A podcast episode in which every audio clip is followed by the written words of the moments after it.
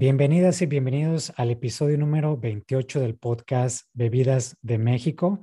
El día de hoy vamos a platicar sobre un tema que es bien importante y ha crecido su importancia en los últimos años. Este tema es el mezcal y también sobre qué gira alrededor del mezcal. Vamos a platicar con Nikki Nakazawa, que ya actualmente está en Oaxaca y me interesa mucho platicar con ella porque tiene un proyecto enfocado al mundo del mezcal, pero no solamente la bebida, sino todo lo que gira alrededor de este tema, este destilado, que va desde la parte de de dónde viene la planta, quién está trabajando esta planta, qué tipos de mezcales hay y el nombre de su podcast me interesa, me gustó muchísimo y pues creo que ella es la mejor persona que puede ser para presentarse. Entonces, Nikki, platícame un poquito quién es Nikki para empezar y luego platicamos cómo llegaste a esto del el podcast que creo que se acabó la primera temporada, pero primero tú preséntate. Perfecto. Pues muchísimas gracias por la invitación primero, este Shaba. Este, bueno, yo soy Nikki, em, radico en Oaxaca actualmente y soy de Estados Unidos, pero llevo 14 años y medio viviendo en, México. Entonces, viví 11 años en la Ciudad de México y llevo casi 4 años en Oaxaca. Em, yo empecé trabajando en el mundo del arte y en publicaciones, haciendo libros, principalmente de arte, arquitectura y diseño. Y luego empecé en 2011 a aprender en el mundo de comida y bebidas. Em, primero con un proyecto este, trabajando con pequeños productores en la Valle de México, eh, principalmente en Xochimilco, y este, de la mano con mi socio actual, Max Rosenstock, a, partir de 2013-2014, con el mezcal. entonces, ya llevamos desde 2018 exportando mezcal y trabajando con una comunidad en la zona de Mihuatlán, en Oaxaca. y bueno, eso es lo que a lo que me dedico principalmente a, al mezcal, a la difusión de la cultura del mezcal y, a disfrutar las bebidas y la comida. Muy buen trabajo. Sí. Sí, o sea, es el mejor trabajo, disfrutar la bebida y la comida y sobre todo que estás en Oaxaca, pues es la mejor gastronomía de México.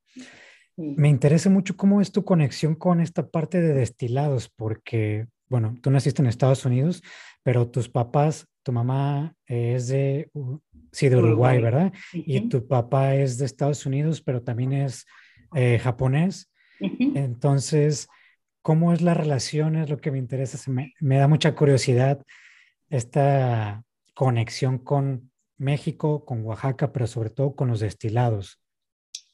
Ay, este, yo creo que no voy a ser capaz de hacer la conexión de mi... Ah, de, como mis papás o de como de mi familia y los estilos en particular, pero eh, yo creo que siendo una persona que viene de dos culturas, que, que decimos en inglés así, third culture kid, sabes que nací en una tercera cultura, eh, que pues, no era necesariamente la de ninguno de mis papás.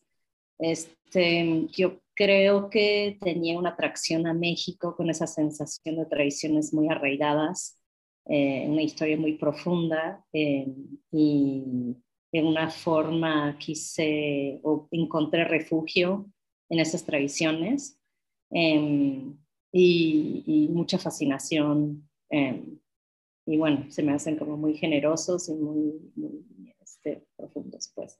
Entonces, este, mm, eh, el tema de mi, bueno, empiezo con mi interés en los destilados, en las bebidas tradicionales mexicanas, este, justo porque fue, o sea, me imagino que tú compartes eso también, que empiezas a investigar y de repente es como un mundo, o sea, es todo, es un todo, o sea, el primer episodio del podcast justo se, este, se llama Mezcal, es un todo, porque pues empiezas y luego te conectas con la tierra, con un entendimiento de ecología, de un entendimiento de historia, de cultura, de storytelling, de tanto que, pues no sé, es interminable. Y pues eso es lo que me, trae. Sí, es como, es como un hilo negro que vas jalando y nunca termina, es, es, infinito el tema. Eh, sobre todo, bueno, no solamente es en México, en muchas culturas te metes en algo, en un tema en específico y es un universo bien amplio, como la parte de, puede ser del café, puede ser del té, en cuanto a, en cuanto a bebidas. Me interesa mucho que tú al hecho de ser eh, extranjera viviendo en México se haya enfocado en este tema, porque fue con lo que yo me topé en un principio cuando empecé el proyecto Bebidas de México. Vi que había mucha información sobre el mezcal, sobre el tequila, pero en general los destilados. Información de extranjeros que como que se clavan muchísimo, son muy... Em, le ponen mucha atención, son muy específicos en, esta, eh, en estos temas, creo que incluso un poco más que los mexicanos, porque a lo que voy es que me topé con más libros, más eh, artículos de extranjeros sobre tequila y sobre mezcal que sobre mexicanos. Por eso te quería preguntar si había alguna conexión, ya sea de tu familia, o cómo fue la conexión con, con México. No sé si también se deba eh, a esta parte cultural que tú creo que puedes entender, en México no hay tanto apoyo al desarrollo de proyectos culturales. Entonces siento que pudiera ser que un extranjero tuviera más facilidades de tener recursos para hacer este tipo de proyectos, porque es un, bueno, es, es algo complicado también. Sí, eh, por un lado, o sea, me preguntas sobre como mi conexión con México, sí, que sí empieza por una conexión que tiene y que tuvo mi padre con una universidad en la Ciudad de México, que empezó a dar unos cursos de arquitectura en la Ibero eh, a partir de 2003. Eso fue como una conexión. Luego, donde yo estudié, yo estudié en Oaxaca en 2005 em, y mi universidad tuvo eh, una conexión, una relación profunda con eh, el Colegio de México. Entonces tuve la oportunidad de estudiar con Friedrich Katz, que era un erudito de, la Revolución Mexicana, em, un refugiado de la Segunda Guerra Mundial, em, austriaco, judío, y este, estudiando con él y con los otros profesores de mi universidad sobre la historia de México, me, súper interesó y eso fue como mi entrada. Y escribí mi tesis sobre, sobre México, sobre el periodo em, después de la firma de NAFTA, 94, y, específicamente sobre el boom artístico entonces. Em, pero eh, eh, con relación a la razón, hay tantas razones por las cuales puedo este, pensar que los extranjeros sean los que de repente desarrollan más, eh, más investigación o como más este, media, media acerca, De, acerca de este, ciertos temas en México. Eh, como bien dijiste, o sea, hay más funding, eh, hay más dinero, hay más apoyo este, para esos proyectos, o sea, eso sí. por un lado, por otro lado, Em, yo siento que pues hay muchas tradiciones y eso incluye eh, la cultura de mezcal que sean vividas por ciertas comunidades y, por, y, como tal no se tienen que explicar porque uno lo vive, ¿no? Es como, pues sí, es este, ¿para qué tenemos que eh, transmitir esa tradición a, a, personas que no participan en hacer, en, en, en la tradición. Entonces, es algo vivido, es algo que no tienes que enseñar porque pues naces en, esa comunidad. Entonces, ya siendo alguien de afuera, y no necesariamente tienes que ser de otro país, sino de otra comunidad, em, llegas y, empiezas a hacer preguntas. ¿Y eso por qué? Y este, no entiendo, pero ¿por qué lo haces así? ¿Por qué pones la cruz? ¿Por qué este, echas chiles al horno, porque no sé qué. Y luego, este, a partir de ese cuestionamiento, empieza, empiezas a generar como algo que se pueda transmitir a personas que no sean de la comunidad. Entonces, yo em, siento que, pues sí, justo como una cosa que creo que tú haces, como yo también siento que estoy haciendo, que es hacer muchas preguntas hacia personas que pues para ellos es obvio, como, pues, oh, sí, obviamente lo hacemos así porque siempre se ha hecho. Y, y, empezar a como entender los porqués y, y sí, este, revelar ciertos como hilos, este, ciertas costumbres, em, pero sí, este, requiere de alguien de afuera para, para saber hacer ciertas preguntas. Sí, creo que diste, en el punto clave de empezar a hacer cuestionamientos porque para ti no es algo común, no es algo normal y no es algo que se haga donde creciste. Eh, incluso, pues para mí siendo mexicano, cuando fui a Oaxaca, todo era nuevo, o sea, esta cultura mexicana es un contraste muy fuerte con la cultura mexicana del norte, que es algo totalmente, pues no opuesto, pero sí está muy, muy separado. Aquí no tenemos estas tradiciones tan arraigadas como están allá. Entonces el hecho de, ser una persona de fuera y llegar a estos lugares y ver todo esto, eh, siento que hay una necesidad enorme por comunicarlo, por preguntar y, y conocer los porqués, pero al mismo tiempo por conocerlo y mostrárselo a, tus conocidos, a las demás personas, decir, estoy viendo esto, quiero que más gente lo vea porque es algo increíble, porque si me gusta a mí, sé que le va a gustar a más personas y porque piensas que es algo nuevo y que lo estás descubriendo, pero, pero el hecho de que no lo conozcas no significa que es algo nuevo y tampoco significa que estemos descubriendo algo. Son tradiciones muy, muy antiguas que son nuevas para nosotros, pero y más también ahorita por lo del internet que tenemos esta facilidad de tomar la foto, compartirla en el momento y, ya que más gente lo vea, quizás antes mucha gente lo veía igual que nosotros, pero no tenía ese medio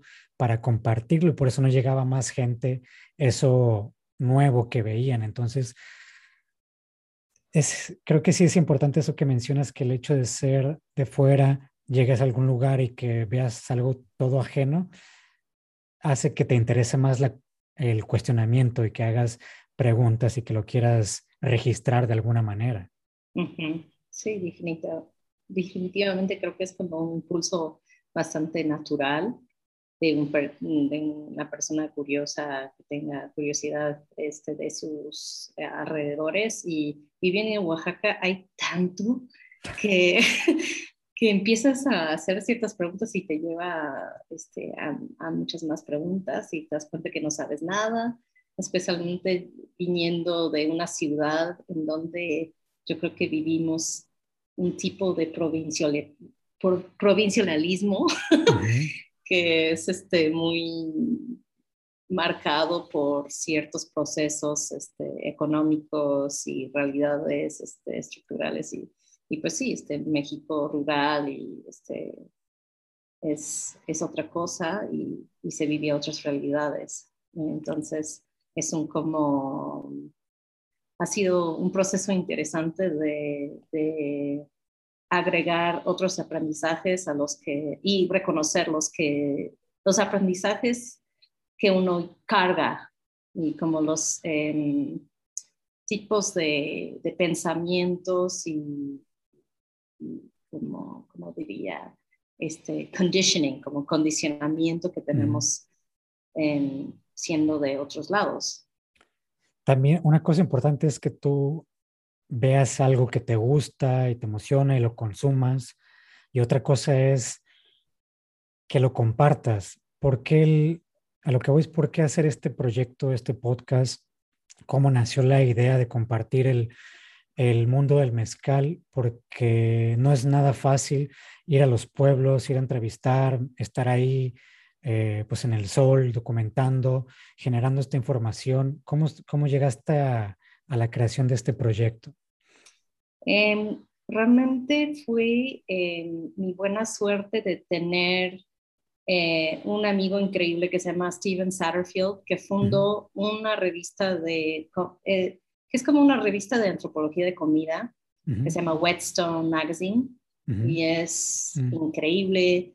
En, un mundo en donde vemos muchos eh, en, el medio, en los medios este, de comida, que son esos artículos de 10 top, top 10 hamburguesas de Ensenadas, Entonces, de, de eh, luego tener un artículo sobre este, quiénes eran los que llegaron a sembrar las uvas en Ensenada, como y este, una historia de, de, del traslado de, de, uvas de España y de ciertas cepas, como, sabes, este, es, es, un, es un periodismo profundo, este, que hace preguntas acerca de como de, de la migración, Em, de, nuestra, de la conectividad que tenemos con muchos lados, con, con la tierra, etcétera. Entonces, él em, funda este proyecto hace como cinco o seis años y este, tuvo la idea de empezar una red de podcast que se llama The Whetstone Radio Collective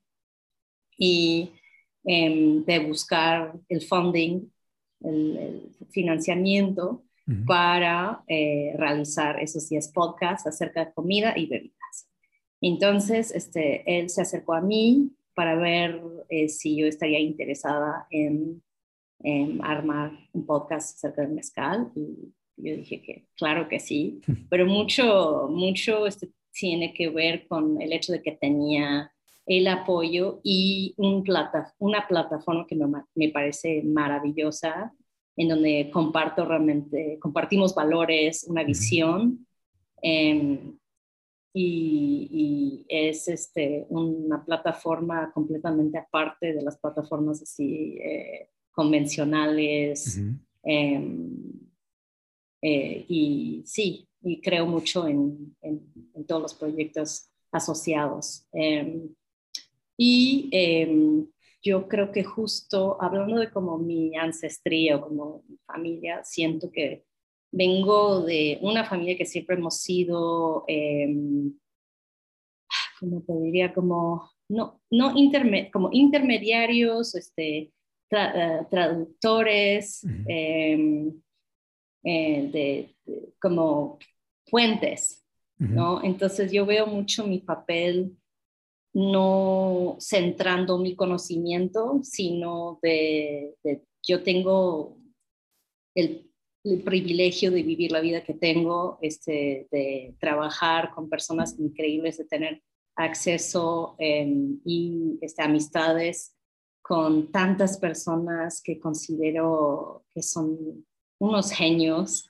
Entonces, eh, es, me da un gusto enorme poder compartir esas personas con el público que tiene el podcast este, y, este, de presentar, yo creo que como son personas que luego, de que al menos de que estés trabajando en un mezcal o viviendo en Oaxaca, no los vas a conocer y además eh, está limitante de que muchos nada más hablan español y pues en realidad hace toda la industria de, cultura, eh, existe en su gran parte en inglés.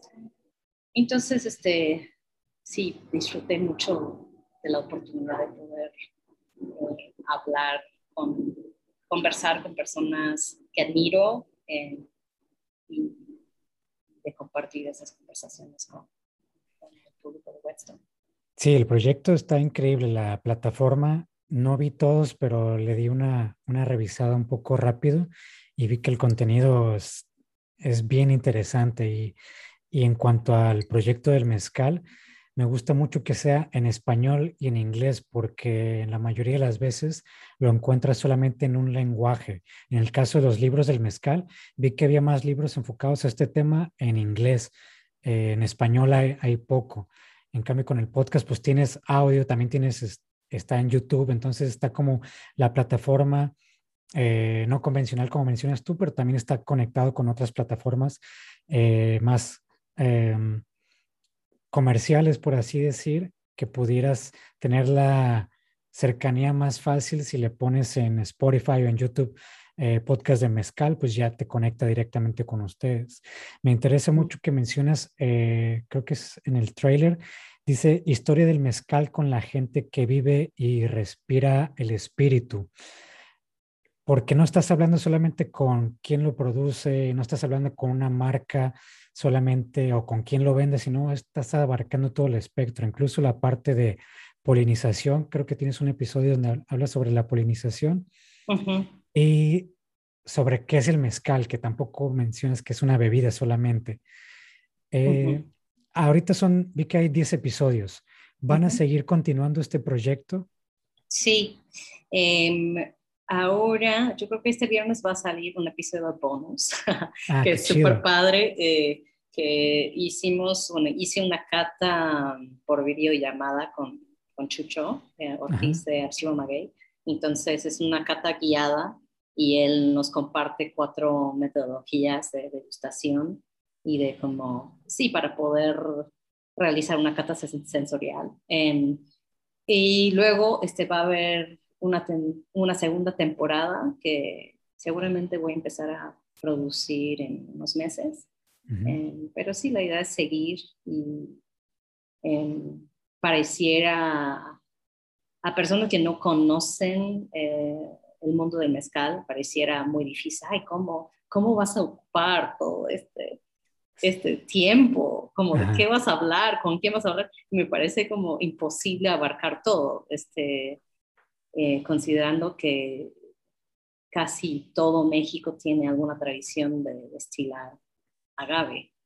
Entonces, sí, yo tengo la esperanza de que en la segunda temporada pueda abarcar tradiciones, más tradiciones de otros estados em, y, sí, seguir, em, seguir eh, con algunos hilos que a mí me interesan mucho, como como la conexión con las Filipinas, como este, la historia de la destilación en, eh, que viene de España, o sea, hay como tantas cosas que... Sí, es que las conexiones, ya que empiezas a investigar y que conoces el origen de ciertos procesos o ingredientes y vas, vas jalando esos hilos, te das cuenta que no todo es 100% mexicano. Y ya que empiezas a ver de dónde viene, es como, órale, puedes hablar, te puede dar una vida para hablar solamente de procesos, otra para hablar de ingredientes y otra para hablar de la mezcla de todos. Entonces, es un universo que no termina. Y me gustó también que mencionaste que tú y tu familia se consideran puentes o conexiones. Y esto es importante, eh, igual que lo resalte, porque es lo que siempre digo aquí en el proyecto de Bebidas de México, que yo no soy experto en bebidas, me gusta platicar con la gente que sí es experta y que conoce para que yo pueda aprender y compartir eso con más gente que le interesa el tema. Con el mezcal, pues ha tenido auge en los últimos años y también es un tema que se me hace bien importante porque el hecho de conocer cómo se prepara un mezcal, qué familia lo hace, cuáles son los procesos, hace que valores mucho más la bebida y que no te la tomes nomás por tomarla o que, o sí, que no la desperdicies, que le des el valor y que no digas es una bebida cara eh, o es una bebida barata, la voy a comprar, que, que conozcas el trasfondo de eso. En, en los 10 episodios, ¿cómo pudieras resumir por temas importantes a destacar que consideres importantes para que las personas que no conozcan nada de mezcal tomen en cuenta antes de elegir qué tomar? Mm, yo creo que es muy importante entender el ciclo de vida del agave, que tiene una sola vida. Eh, hay muchas personas que no entienden eso y que hay muchas especies y variedades. Entonces, este, la parte de la biología de la planta de su papel en el ecosistema también, em, de los cuidados, de que, los cuidados que requiere y cómo, o sea, el corredor del néctar se refiere a la ruta migratoria que toman este, los murciélagos del sur, sureste de Estados Unidos hasta el sur de México. y eh, eh, a eso como quería hacer referencia, a, eh, es un corredor. Entonces, si mm. cortas la conexión en algún lugar, cortas todo. Y eso es este, lo mismo en, términos de como la cultura en todo. Entonces, tienes que entender que es un todo, que es algo holístico. Entonces, primero como pues la parte biológica, la parte de los procesos, también de que no estamos hablando únicamente de la biodiversidad de, de, eh, la materia prima, sino de una biodiversidad de levaduras, de microorganismos y luego de culturas y de personas que, trabajan esas plantas y, y, colaboran con esos microorganismos, levaduras, este, paisajes, este, y, eh, y este, luego, esa, esa parte, luego la parte, las presiones económicas, este, cómo, cómo todas esas tradiciones em, siguen y viven dentro y han sobrevivido dentro de, durante distintos periodos históricos en México. Em, hablamos mucho de como el periodo de, de, regulación, de, la fiscalización del mezcal, y, y, luego este, de llegar a los temas como de, de hoy en día que tienen que ver con, con el pago justo, con la comercialización, con cómo evaluar un mezcal desde, un, desde el lado como degustativo, este sensorial, organoléptica. Entonces hay muchos temas, es como pues puedes este, obsesionarte con las plantas y no saber nada de cómo saborear un mezcal o saber mucho de, de la parte de cómo catar, pero no tener idea de, del ciclo de vida de la planta y cómo, y cómo vive. Entonces, este, de, de, entenderlo como un todo, de no únicamente clavarte con una cosa. Esta, esta parte que mencionas de la fiscalización y de los temas, pues sí, son gubernamentales. Eh, mencionas esta, en algún episodio mencionas si se necesita certificado, cuándo deja de ser mezcal, cuándo no deja de ser mezcal, porque tengo entendido que para que la etiqueta diga mezcal tienes que pagar un, certificado o algo así a través de el CRM. Desconozco esto. No sé si se menciona porque también mucha gente no sabe que el, costo de la botella implica muchas cosas de pago al gobierno, ¿no? De impuestos. Sí, em, la comercialización del mezcal dentro de México implica muchísimas, muchísimos impuestos. Entonces, pues está la parte de certificación que eh, se puede hacer y si, si, lo hace puedes usar el nombre mezcal en tu botella y si no es un destilado de agave, em, un aguardiente de agave. Entonces está el costo asociado con la certificación por si quisieras utilizar el nombre de mezcal. Y luego está el IEPS, em, que es este, un impuesto especial sobre ciertos productos como alcohol, cigarros, etc.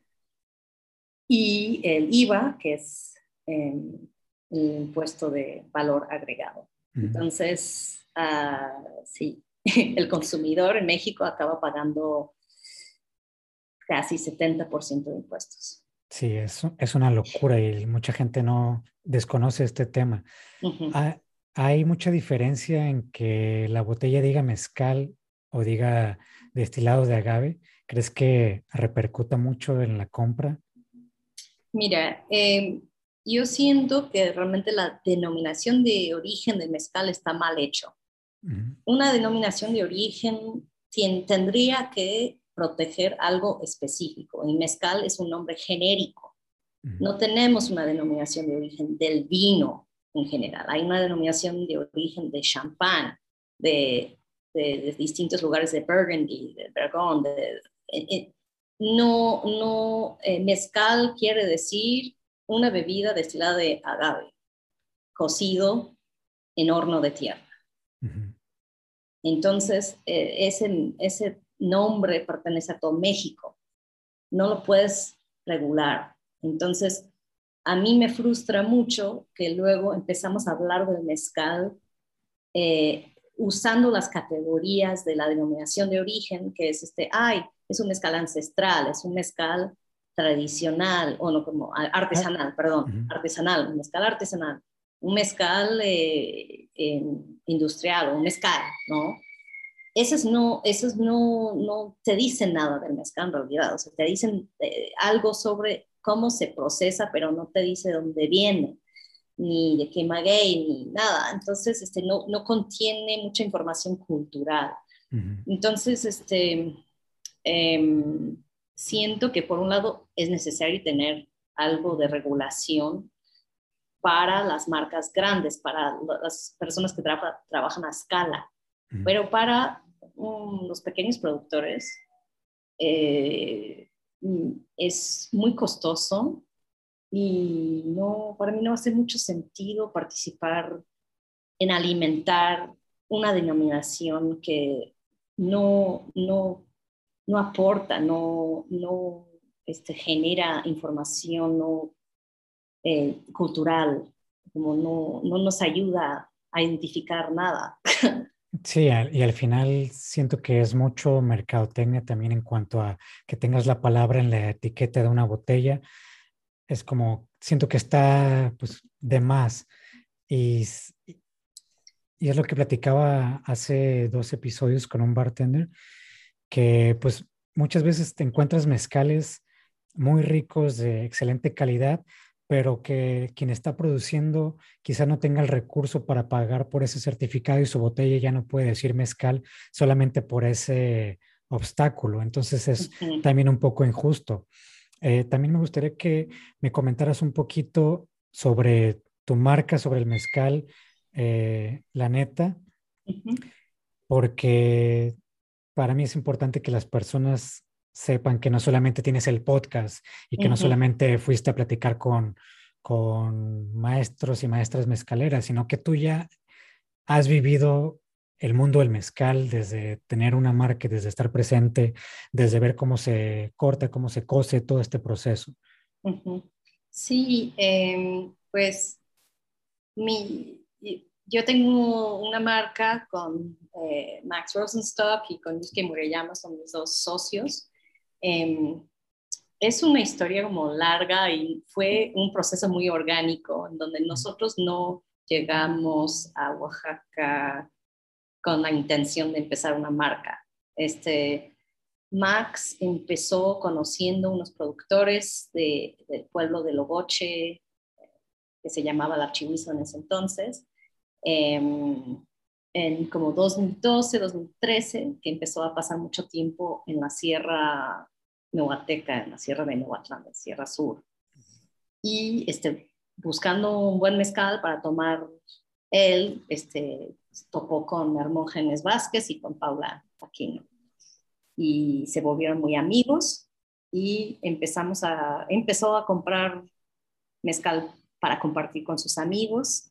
Yo fui y soy amiga de él, entonces esos mezcales me llegan a mí en la Ciudad de México. Yo empiezo a usar esos mezcales en mis eventos y este, pasan los años y eh, Max se entera de que toda la comunidad hace mezcal y que hay una envasadora y una cooperativa que habían hecho que jamás habían usado eh, legalmente en ningún momento y que tenían ganas de hacer algo.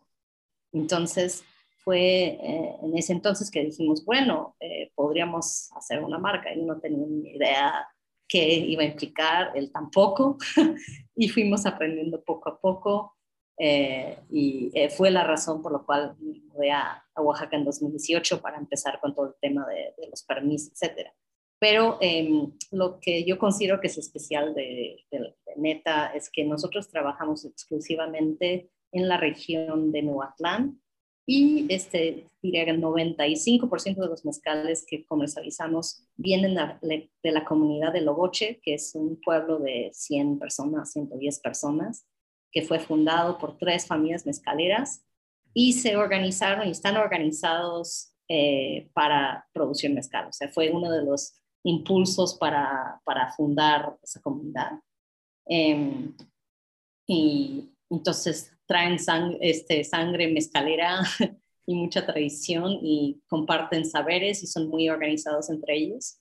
Y pues eh, nosotros intentamos eh, apoyar, comprar mezcal de, todos, em, de todos los que, que viven en, la comunidad y que producen. No trabajan con una sola familia solamente, ¿verdad? No, no. Em, trabajamos con todos. y eso fue a petición de ellos y porque pues todo el mezcal que sale de ahí es increíble y es de una calidad excelente. No homogenizamos, o sea, no, eh, no maquilamos, pues, o sea, no, no mando así a algunos maestros, ay, quiero tanto de espadín. Luego lo vamos a rebajar con agua a 42. Pues no, como... no trabajamos así, trabajamos con lo que, con, con eh, lo que sale del horno, con lo que se produce de un horno este, único, así. Entonces, los lotes son un promedio entre como 40 litros y este, el, lote más grande que hemos este, comercializado es de 1000. eso casi siempre es espadín. Eh, pero sí, respetamos las recetas familiares, en, todo se envasa y se etiqueta en la comunidad eh, por los maestros y trae su nombre en la botella. Y pues es importante para nosotros que también todo, todo el trabajo se realiza ahí en, en la comunidad eh, y que ellos saben que el producto que llega a, otro lado es exactamente como ellos lo hicieron. Eh, si no, manipulamos nada. Sí, además en la etiqueta ya viene el reconocimiento, como dices, de la persona que, el, que lo elabora, el maestro. Y por el hecho de ser lotes también, supongo que los sabores cambian, ¿no? Porque no tienes como eh, una receta que siempre sepa igual mezcal. O sea, siempre está rico, pero varía en sabores, ¿no? Claro, no hay, son completamente irrepetibles. Lo que sí se mantiene es la calidad y una sensación de lugar. Em, porque pues sí, las plantas son únicas, eh, pues las, las condiciones de la fermentación, etcétera, son únicas. Este, todo es completamente único. Entonces, todas las botellas en la etiqueta enfrente siempre numeramos las botellas porque pues es todo lo que hay. O sea, si sacamos 60 botellas, son 60 botellas y ya no, no, no va a haber más. Sí, lo que la gente no entiende, que aunque sea una marca con el logotipo y la etiqueta que sea pues, igual siempre, el contenido del mezcal en cuanto a sabor y olor varía porque pues, pueden agarrar plantas de, algún, de alguna región y ya cambia, dependiendo de la altura, dependiendo con qué otras plantas convivan esos agaves. Son muchas variantes y, y es lo que yo quisiera compartirle a las personas, que mezcal no siempre va a saber igual, varía, o sea, es demasiado los sabores que puedes encontrar ahí. Claro, pero hemos sido educados para tomar destilados eh, homogéneos y como de considerar que una marca y que considerar que un destilado siempre va a ser igual. Entonces, si ven un neta espadín, entonces piensan mm. que siempre va a ser lo mismo y pues no, es el opuesto. Em, es lo bonito de cada botella. exactamente, por eso para mí siempre ha sido más fácil que las personas aceptan y entiendan el mezcal si están interesados en el vino porque es un producto así donde sabes, ah, este es, eh, del año, es de esa región de la Loire con esta uva y de tal año de tal productor y no se va a repetir. Entonces, cuando tú como sommelier estás trabajando eh, o haciendo un programa de vino para un restaurante que, que sea chingón en el vino, tú vas a ir guardando las buenas vintages de, y, guardarlo hasta que esté listo y saber cómo, pues, de dónde viene, qué uva, por qué, este, cuáles son las condiciones de ese año. Em, yo creo que no considero que el año sea tan importante en el mezcal, pero eh, cuando se, cuando se hizo en, en, los meses calientes, en los meses de lluvia, eso sí impacta. Eh, impacta la fermentación, impacta qué tanto agua tenía la planta este, al momento de producirlo, bueno, producir el mezcal, en de qué región, para saber cómo, cómo es la destilación, cómo es el agua, a qué altura. Eh, y pues apenas la gente está entendiendo que tú puedes guardar mezcal, que no tienes que, como los programas de bar, muchos, muchos este, lados es como, ah, bueno, nada más tengo tanto dinero para y tanto shelf space, tanto lugar en el bar para poner como, tengo cuatro lugares para mezcal y quieres que siempre sea lo mismo y no lo va a ser. Tienes que guardar cosas para tener algo interesante. Claro, es incongruente, ¿no? por eso tienes que guardar esas joyas y, y al momento de presentárselas a alguien lo va a valorar muchísimo más, porque no lo va a tener siempre ahí en el estante. Claro. Que claro. En cuanto a, a, tener una marca de mezcal, no quiero entrar tanto en detalle porque es, es igual otro episodio que nos podemos ir durante horas platicando sobre marcas de mezcal, pero ¿qué es lo más complicado de tener una marca de mezcal, ya sea desde el proceso hasta que ya tienes la botella vendida en algún espacio, en algún estante? Hmm, em,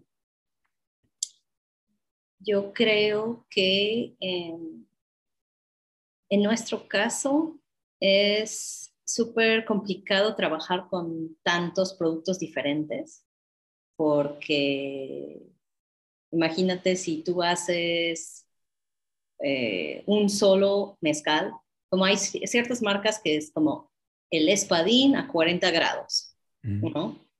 Y siempre trabajas como la misma receta y aunque el maguey cambia, o sea, este, intentas que, que se quede como un sabor parecido y entonces es un solo producto que luego cuando lo exportas, eh, nada más se, se, se vuelve a pedir en las cuentas, ¿no? Entonces es muy fácil, pero nosotros los productos cambian cada vez que exportamos. Entonces, em, el hecho, generamos mucha investigación e información de cada lote. Entonces, imagínate cómo tú comunicas esa información a tu importador.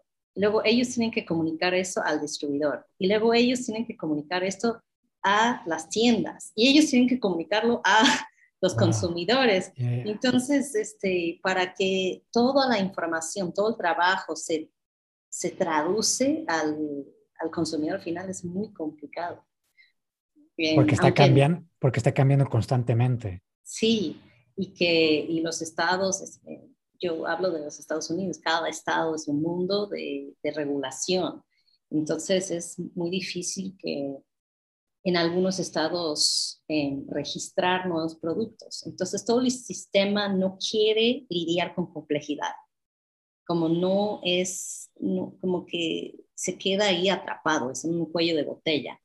Entonces, em, eso, es, eso es lo difícil, que todo está hecho para que sea, eh, todo el sistema de, de distribución de ciertos productos está hecho para recibir productos homogéneos.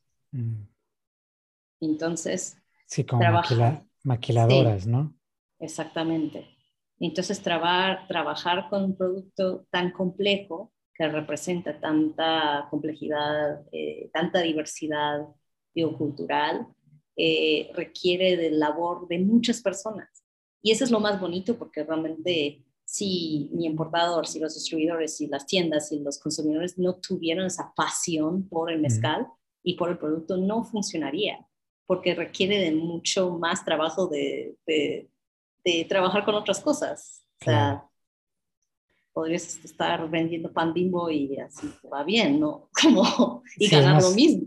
Claro, es más inversión de, de tiempo y dedicación que lo que obtienes en cuestión económica, ¿no? O sea, mucha gente no lo valora eso, que hay veces que sí tienes que poner más incluso de tu bolsa y, y tener muchísima paciencia para que un producto así llegue a, otros lugares que quizás eh, pues, desconozco, pero quizás en México no se valora igual que en Estados Unidos. Sí, o sea, el, tema en México realmente como eh, el reto es eh, de, es lidiar con los impuestos y también que el producto ya con impuestos y bien pagado el productor acaba siendo algo que está fuera del alcance de muchas personas. Em, no creo que sea por falta de interés necesariamente, es, es, que realmente vivimos un sistema fiscal como que sigue con un legado colonial y hasta que cambien el tema de, de IEPS realmente es muy difícil. Em, y es como castiga mucho a los productores, como está. Em, pero sí, o sea, yo siento que las personas que participamos en esa cadena de, como desde la producción hasta la venta final, lo muy bonito es que todos, creo que al menos las personas con quienes yo trabajo, consideran el labor como parte de su estilo de vida, parte del valor que dan a su vida. Y este, son, somos amigos, somos comunidad.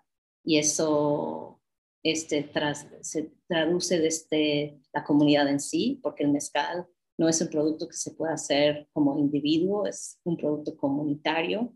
Entonces, aunque venga el nombre de un maestro, no podría poner el nombre de todas las personas que han tocado esa botella, porque hay, como pues es un pueblo de 100 personas y pues de alguna forma todos han participado en hacer esa botella. Entonces, y como tanto como 100 personas han aportado en hacer la botella, o 100 otras personas han, han, hecho que esa botella se pueda vender en un lugar. Entonces, es, este es, una cadena de, de, personas enorme que cuando la empecé a conocer dije, es que hay que agradecerles a todos, todos ponen un grano de arena para que el mezcal esté creciendo como está creciendo actualmente. Incluso el mezcal industrial cuando recién llegué a Oaxaca, pues conocí lo del mezcal, conocí quién lo prepara, eh, quién lo produce, perdón, eh, algunas mezcalerías, y yo estaba como muy purista en cuanto a el mezcal tiene que ser así porque es lo que había aprendido. Pero actualmente ya estoy viendo que cada persona ha aportado y cada marca ha aportado para que el mezcal tenga y haya llegado a muchas más personas como ahorita en el caso del mezcal industrial. O sea, el mezcal industrial es algo malo, es algo horrible, pero de alguna manera que haya existido el mezcal industrial es un acercamiento para que se haya conocido a como se conoce actualmente. El mezcal industrial, obviamente, por la calidad que tiene, por cómo se produce, el costo de cada botella es muchísimo menor a un mezcal de un pequeño productor. O sea, no, puedes, no puedes competir con costo. Pero quizás alguien que desconozca, que no haya probado el mezcal, pruebe un mezcal industrial y le llame la atención, ya después va a ir con un mezcal de mejor calidad y ya prueba ese mezcal de mejor calidad y ya se queda con ese mezcal de mejor calidad. Entonces, algo bueno que aporta ese mezcal malo industrial es que hizo esa conexión con, con alguien, hizo esa, abrió esa puerta, ¿no? Sí, sí puede ser. O sea, yo realmente no creo en, en, mezcal para principiantes. Yo siento que un mezcal bien hecho, dependiendo de como las notas que te gustan, como los sabores, si te gusta como las frutas, si te gusta como este, notas a pino, a resinas, a, sabes, como em, creo que vas a encontrar tu mezcal, un mezcal tradicional bien hecho. Em, eh, en mi experiencia, como esos mezcales malos, em, no te llegan, no te llevan a conocer los buenos, pero este... Sí, porque es, un rechazo, ¿no? También. Lo que sí siento que ha hecho este, el tema del mezcal como industrial es que fondea a los bares para que ellos puedan comprar los buenos. O sea, es como, okay. no sé si, como a nivel de como consumidor, creo que si te doy un mezcal malísimo de 30 grados, o sea, no vas a decir, ay, sí, este, quiero explorar más mezcal, vas a decir, bueno, guácala, guácala, no quiero, pero, tienes toda la pero lo que sí, o sea, si tú eres bartender y dices, ok, este, tengo que vender 100 margaritas de mezcal con ese mezcal malo para poder tener dinero, para poder este, evangelizar con esos otros mezcales. O sea, es como es algo que como de repente es un trade-off que yo veo que muchos hacen, que no, sea, no sé si sea necesario, pero yo entiendo dentro de la economía del bar que ha sido una herramienta de, este, de, de como eh, generar em, ganancias con un producto para poder subsidiar a otros. Claro, tienes, tienes, toda la razón. De hecho, sí, si pruebas un mezcal malo, lo que vas a hacer es no vuelvo a tomar mezcal en mi vida porque sí. mezcales malos sí te dejan muy mal sabor de boca.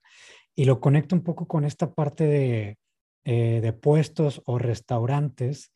Ahorita que dijiste vender algo malo para generar ganancias y después ofrecer un producto bueno en cuanto a mezcal.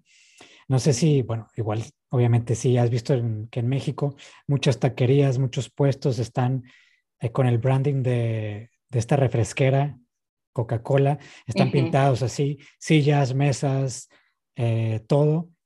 Y muchos lugares donde venden cerveza también tienen el branding de eh, Corona, Tecate, pero eso hace que el negocio pueda crecer y después pueda ofrecer otras cosas, no solamente tengo que ofrecer ese producto. Entonces es estar eh, sosteniendo ramas para después ofrecer algo mucho mejor. Entonces ya, ya lo veo como una conexión más que... Eh, no lo veo algo malo que un bar tenga un mezcal comercial si con eso genera ganancias para tener un mezcal de un pequeño productor o de otra marca más pequeña y de mejor calidad también. Sí, sí, sí. Es este, vamos a ver qué sucede con, con el crecimiento de, de la categoría y, y, todo eso, porque sí, es como lo que me, a mí me preocupa mucho es que em, ya que culturalmente se vuelve como el, se vuelve mezcal un ingrediente, lo cual no es, es un producto cultural. Em, creo que eh, ese, ese como percepción del mezcal como la base de un cóctel a nivel como global tiene un impacto muy grande ecológico y eso también hay que tomar en cuenta que este yo entiendo que los bartenders tienen que hacer sus cuentas y los negocios tienen que sobrevivir, pero también este es es este, muy grave lo que, lo que sucede en, en México em, a, causa de, de la necesidad, como entre comillas, la, necesidad de tener un producto barato para, para hacer cócteles. Sí, la necesidad de seguir produciendo, porque está pasando lo que pasó en Jalisco, que cada vez ves más monocultivos de agaves y más campos, eh, que no hay otro, otra rama ahí, que están espacios limpios y no hay una ramita porque le puede dañar al, al agave y pues no, sí. no es eso. Entonces también, qué bueno que lo mencionas y por lo mismo, ¿qué crees que hace falta o qué crees que sea necesario comunicar para que se equilibre un poco esta balanza de no estar produciendo solamente por producir y generar un, un impacto económico a favor de las marcas, sino que el impacto sea económico a favor de toda la comunidad y, del medio ambiente también. Ay, no sé, hay tantas propuestas, ideas, o sea, yo siento que si va a haber un impuesto tan alto eh, pagado en México por el mezcal, que es eh, parte de ese impuesto debe de beneficiar a las comunidades mezcaleras. Em, Siento que también es importante considerar que el precio de la botella em, de alguna forma regresa algo a la tierra y entender que, em, o sea, es importante que, que, que, el dinero se regresa a las personas que viven las consecuencias ecológicas de la extracción. Em, entonces, em, piensa como consumidor, o sea, que consumiendo ciertas cosas baratas o mal hechas o este, em, industriales genera consecuencias que tú no vas a vivir en, el, en, en, lo inmediato. Todos este, somos como estamos conectados, como creo que aprendimos todos de la pandemia, que si no estamos todos bien, ese nadie va a estar bien. Em, y eso, eso este, es igual con, con, los impactos ecológicos, o sea, no, de, de, tratar de minimizar esa parte, pero a final de cuentas yo entiendo que, em, que nuestros actos como individuos eh, es solo una parte tenemos que tener cambios a nivel gubernamental, económico. Sí, porque sí. Lo, sí, lo, lo, conecto un poco como decirle al consumidor, antes de comprar una botella, sé consciente de a quién le estás comprando y a dónde se va ese dinero, pero sirve muy poco si el gobierno está poniendo tantos impuestos y si esos impuestos no se reparten de manera equitativa con, con toda la cadena de trabajo. Sí. Entonces. Sí, justo, justo este, eso de decir, ay, no compres plástico. Sí, ok, ¿cómo? O sea, eh, si todo, si se permite eh, el, el, plástico en todo, eh, es muy difícil evitar comprar plástico. Es eh, un poco así, o sea, si, si, si, no se generan apoyos para los productores, si no se generan em, regulaciones o como cosas que se pueden implementar realmente para la protección de la tierra, la protección del productor, es, a final de cuentas, em, se vuelve la responsabilidad de la marca, pero eso es como, sí, es el proceso de neoliberalización de todo, que, que no, ya eh, se vuelve como, ay, sí, es el individuo, pero pues que entonces em, es, es, muy, es muy difícil cargar con todo eso, porque no, no podemos. Sí, y también es como un equilibrio de pensar que una persona no puede hacer un cambio también es como un pensamiento eh, pesimista. Y creo que creo que te tenemos que quitar como ese obstáculo de, aunque sea una sola persona, si está haciendo cosas buenas, creo que se va a contagiar a más personas y esas personas a más personas. Entonces, no pensar que nuestros cambios tampoco son grandes, aunque, aunque nomás lo estemos haciendo nosotros, ¿no? Como el solo hecho de, de de tu proyecto, que estás compartiendo esta parte del mezcal, que estás hablando con, con la gente directamente que está involucrada en este tema, ya es un aporte muy grande. Incluso yo creo que pudieras pensar que todavía te puedes quedar corta con todo lo que pudieras comunicar sobre este tema, ¿no? ¿Qué, ¿Qué crees que hace falta comunicar sobre el mezcal todavía? ¿Qué crees que hace falta dar a conocer para que las personas empiecen a generar una conciencia más, no solamente por lo que se está viviendo a nivel ecológico, sino por lo que están consumiendo? Mm, em, yo creo que la parte ecológica es la parte como que más me, me parece urgente que la gente como reconozca, porque pues las plantas sí tienen un papel que jugar en sus ecosistemas. Em, eh, y para que la gente como empieza a valorar eh, el mezcal, creo que también es importante entenderlo, como estaba diciendo anteriormente, que es un producto biocultural, que quiere decir que refleja la biodiversidad de un lugar y también la diversidad cultural y una herencia cultural. Y parte es como en, en Estados Unidos, en muchos lugares, este, las personas piensan mucho en el origen del producto. Ah, es orgánico, es esto, pero no piensa en la parte de la dignidad del trabajo de las personas que trabajan. Está bien, están siendo recompensadas por su trabajo y es necesario que las comunidades mezcaleras sobrevivan también para seguir haciendo mezcal, no únicamente la materia prima. Entonces, otra vez, entender cómo, cómo está todo vinculado. eso es lo que me gustaría o yo pensaría que es muy importante para que eh, la gente diera a reconocer y conocer el mezcal de una forma más profunda, entendiendo que es Em, un reflejo de, es algo holístico y que va de la mano con tierra, cultura, comunidad, pago justo, todo, sí, todo necesario. Y, y, no solamente es una, es bien importante eso que mencionas de la parte ecológica y cómo está conectado, porque no solamente es una bebida alcohólica ya, porque quizás muchas personas digan, ah, pues es una bebida para emborracharse y, hasta ahí no ven toda esta conexión importante que hay. Incluso quienes no tomen mezcal, es importante que conozcan cómo se prepara esto y en qué les está afectando, porque si afecta a la tierra, tomen o no tomen, les va a afectar a ellos también. Sí, sí, sí.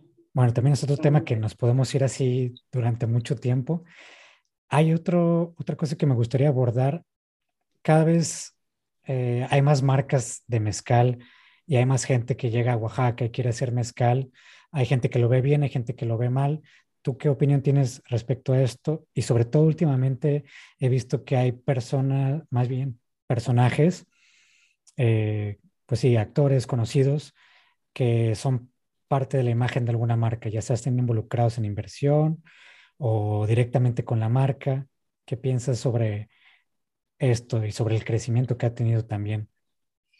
Sí, em, regresando a un poco esa cuestión del mezcal industrial, yo siento que la participación de celebridades es dañino a nivel de que otra vez a pantalla lo que es el producto, que es un producto cultural.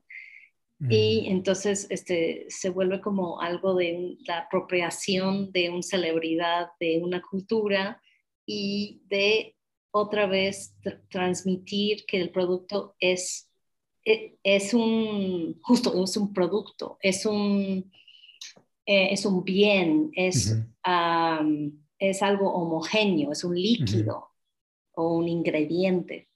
Y eso creo que es muy tanino. A final de cuentas, cuando es algo que viene de, de, un lugar específico, que la materia prima viene de un paisaje, que, no sé, tiene una historia. Y pues cuando las celebridades empiezan a centrar su imagen dentro de esa historia, eh, completamente borra em, y evacúa eh, el contenido de, de, lo que es el mezcal, la tradición mezcalera. Sí, siento que, bueno, igual te refieres a que las, la persona, la celebridad, opaca esta parte cultural, ¿no? Sí. O sea, es como, pues sí, es una, es una barrera porque estás viendo solamente a la, a la persona y luego ves que tiene sostenido un producto pero ya eso es más importante que el hecho cultural del proceso, ¿no? Y de quién lo está haciendo y de dónde viene, del origen. Sí, exacto.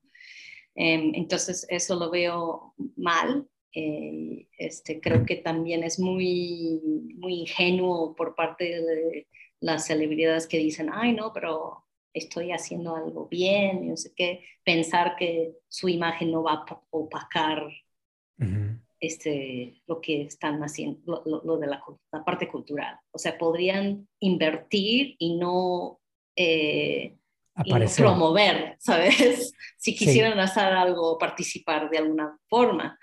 Em, pero, y, y, sí, me parece grave también la parte de la extracción eh, ecológica o la extracción em, económica de, del mezcal y que luego vives en otro lado, como que, ah, bueno, yo vivo en mi mansión en Los Ángeles y estoy extrayendo un beneficio de un producto cultural. Em, entonces, pues mm, no, no lo veo bien. Eh, yo eso como lo extiendo a otras, otros proyectos de marcas que siento que son, pueden ser ramas de empresas de marketing, en donde se hace un producto como co-packing, en donde como nada más dices, ah, bueno, quiero un mezcal así y lo mando a maquilar y lo envaso, y en donde va toda mi inversión es en el marketing de ese producto. Pero el dinero que se genera de ese producto no se invierte en la comunidad, no se regresa a la tierra.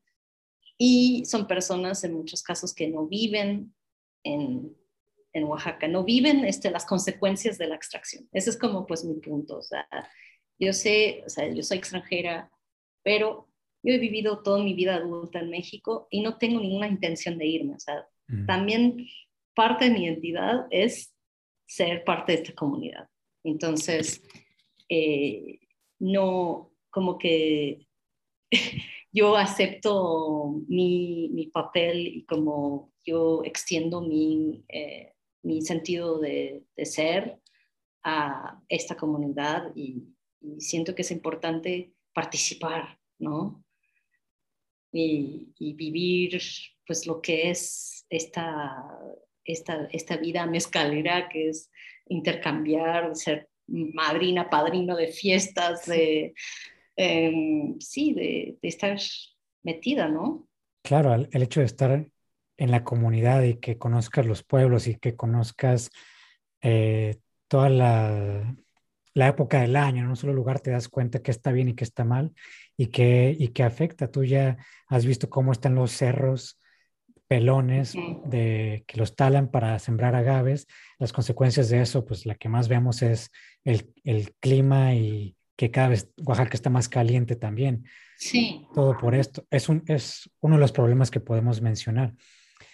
Y, y, a lo que voy es que yo siempre digo que no tiene nada de malo que vengan extranjeros a, a hacer, em, a tener marcas acá si están trabajando de la manera correcta.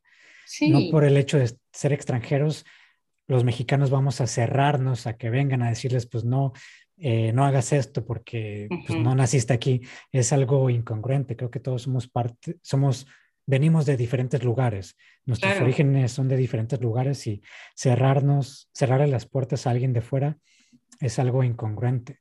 Mencionas algo bien importante. Mencionas algo bien importante, que al hecho de ser parte, perdón, al hecho de ser extranjera, y que vivas la comunidad, vivas esto de ser padrina, madrina y que estés ahí envuelta en la, pues sí, en el mundo mezcalero, ya es una credibilidad mucho más grande que pudieran tener algunos, incluso mexicanos, que llegan ahí nomás por tener su marca y se van a su estado. Eh, pues sí, pues, a un estado distinto.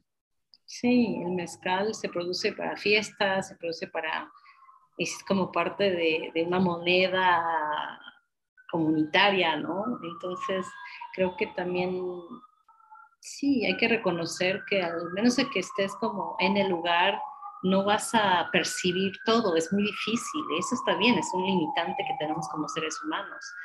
Entonces, este, también decidir trabajar con un producto cultural, siento que es importante vivir la cultura, y participar en ella eh, para que sea como, no sé, una cadena más responsable. Y siempre va a haber em, temas, porque vivimos un mundo desigual y este, eso se refleja en, todos nosotros y en, nuestras sociedades, pero este, intentamos, eh, intentamos ser como aparecer, ¿no? como mostrar nuestras caras y, participar y, hablar y conversar y este, estar eh, eh, con la disposición de, responder por si algo sucede y, eso, de vivir nuestra interconectividad. Sí, pasamos ahora ya a la parte final, porque nos podríamos ir también de largo con este tema de cosas negativas pasamos a la parte positiva. En Oaxaca, la comunidad del mezcal se conocen todos, o sea, sabes quién está trabajando, qué está trabajando. Eh, me gustaría que mencionaras las cosas positivas de ser parte de una comunidad en Oaxaca de marcas mezcaleras y no incluso solamente con marcas, sino con quién te conectas en cuanto a espacios, restaurantes, eh, bares, porque todo es parte del todo, o sea, el mezcal es parte del todo, como lo mencionas también en, en, en uno de tus episodios. ¿Qué, ¿Qué, es lo bonito, digamos, que te ha dejado y lo padre de ser parte de esta comunidad de mezcaleros? Pues justo lo que decía antes, de que eh, todo requiere del esfuerzo de todos para, especialmente como tratando de evitar la destrucción total de la cultura de la tierra, etcétera. Todos, em, eh, yo realmente dependo mucho y de, pues, otros compañeros.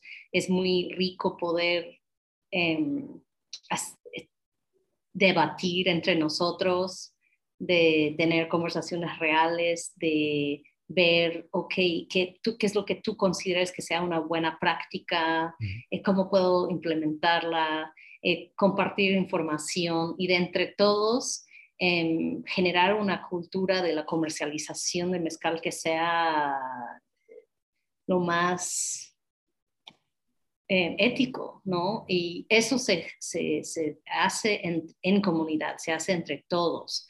No es posible que... Hacerlo en un, como un vacuum, o sea, solo. Entonces, em, yo, yo siento que ha sido muy grande ese como intercambio de ideas em, y que, que, sea un grupo de personas con muchas opiniones, con, con mucha pasión por, por, el producto, por sus culturas. Eh, y eso, sí, este, como tú bien sabes que en Oaxaca los oaxaqueños no, no, son, no son comerciantes en la misma forma que los norteños, ¿no? sí. sí. lo que viene primero es este, el orgullo por la tradición y otros temas, y comunidad, y, luego pensamos en hacer dinero, pero, pero sí, es este es algo, es algo muy padre y también siento que hay cosas muy interesantes que están sucediendo de intercambio de ideas entre pueblos mezcaleros, em, que antes era muy difícil que un maestro de, de Mihuatlán conociera a alguien de, de Ixcatlán o de otra zona. Y ahora esos intercambios están empezando a suceder y creo que em, eso va, va a acabar en algo muy interesante y, muy padre para todos. Sí, hay, hay, una palabra que me gusta mucho de Oaxaca que es el tequio, la, la ayuda colectiva, ¿no? O sea, tú, si tú ayudas a alguien, después esa persona te ayuda a ti. Y lo mismo va para, para pueblos. Entonces, esa ayuda colectiva es importante que está enfocada al beneficio de todos. No nomás, es, no nomás es echar arena a una sola carreta, sino es, si yo estoy bien, esta persona enfrente va a estar bien también y viceversa. Exactamente, exactamente. Hay espacios, ya para cerrar, donde igual tú, tú puedes conocer, donde las personas se pueden acercar para conocer esta información sobre el mezcal, sobre lo que está pasando, sobre si hay algo, cómo ayudar, eh, algo enfocado al mezcal. Desconozco yo, eh, no puedo abarcar todos los temas, me gusta conocer un poquito porque si me enfoco en algo, me voy ahí de lleno y del mezcal conozco muy poco, eh, pero pregunto si, si hay algo donde alguien que sí está interesado 100% en saber más del mezcal, dónde acercarse o cómo aportar, cómo ayudar. Mm, creo que hay, hay información por si quisieras educarte del tema del mezcal, ¿sabes? Como de, de, cómo se hace, de las plantas, etcétera, pero para enterarte de, de, cómo ayudar, en qué estás, y, y, etcétera, y cómo qué hacer y dónde donar, eso es estar aquí, o conocer a alguien que te pueda decir, oye, eh, hace falta esto, están haciendo este como esta campaña de apoyo mutuo o de ayuda mutua, em, pero no hay, no hay, em, no se puede reemplazar lo que es participar y estar. Em, y creo que esa idea que tenemos de repente de poder consumir la responsabilidad es muy errónea, como de decir, ah, bueno, sí, si dice verde, si tiene tal certificación, está bien. Es como, sí, es, este, es una forma, sí, exactamente, es una forma de ver las cosas, pero no, mm, al menos de que tú estés y tú estás viendo y no puedes abarcar todo, como tú dices, em, eh, yo creo que eh, podemos participar en nuestras comunidades de forma responsable y consciente y tener conciencia de, de, otras cosas que están sucediendo, pero de alguna forma tienes que confiar en un tercero para saber qué está pasando en su comunidad. ¿No? Sí, sí, tener también, como mencionas, el acercamiento con alguien de la comunidad o del pueblo. Y esa conexión no siempre la tienes, y menos si vas a Oaxaca eh, por primera vez como turista cuando vas a Oaxaca por primera vez, vas a estas zonas turísticas donde están brandeado por publicidad de marcas industriales de, mezcal por todas partes. Entonces tú vas a estos tours y piensas que lo que ves es las maneras correctas de hacer mezcal. Así me pasó a mí. La primera vez que fui a Oaxaca fue en el 2015 un tour y fui a dos tours de mezcal y yo en ese tiempo dije, órale, pues qué padre esto de mezcal, ya me voy.